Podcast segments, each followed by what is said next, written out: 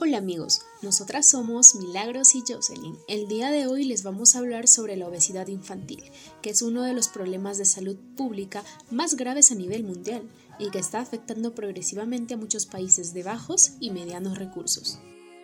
Esta se define como la acumulación anormal o excesiva de grasa que se da en los niños menores de 18 años. Suele ser el resultado de ingerir más calorías de las que se quema durante el ejercicio y las actividades diarias. Sus causas son diversas, ya que existen influencias genéticas, conductuales, metabólicas y hormonales que predisponen al desarrollo de esta enfermedad. Adicionalmente pueden estar acompañadas de diferentes factores de riesgo, como lo pueden ser la edad, la herencia y las influencias familiares.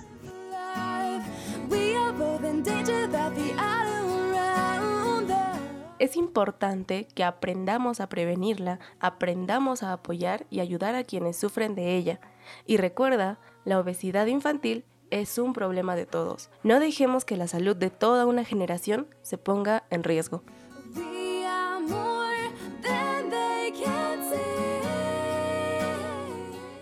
Para hablar a fondo sobre este tema, vamos a conocer la historia de Agustín de 9 años.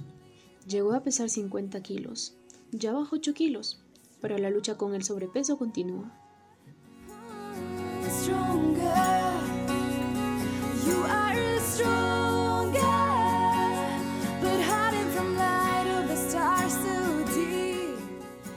Agustín, ¿tú sabes el problema que te llevó a la obesidad?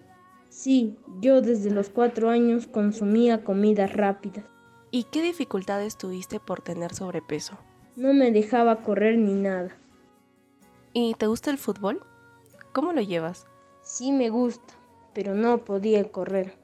Yo era arquero. Antes me sentía todo duro. Ahora más liviano, puedo caminar más. Ok, entonces eso te entusiasma, te pone más contento. Sí, porque antes también no podía hacer nada.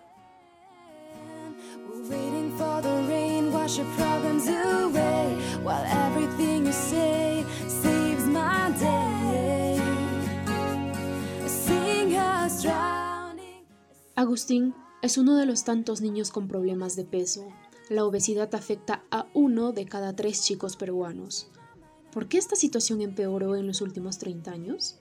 Ahí está la gran pregunta.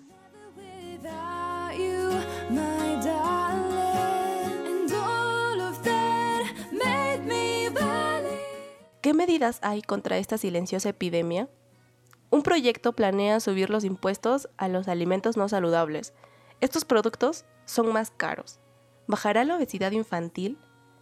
Para algunos, la clave está en la falta de información sobre lo que uno come.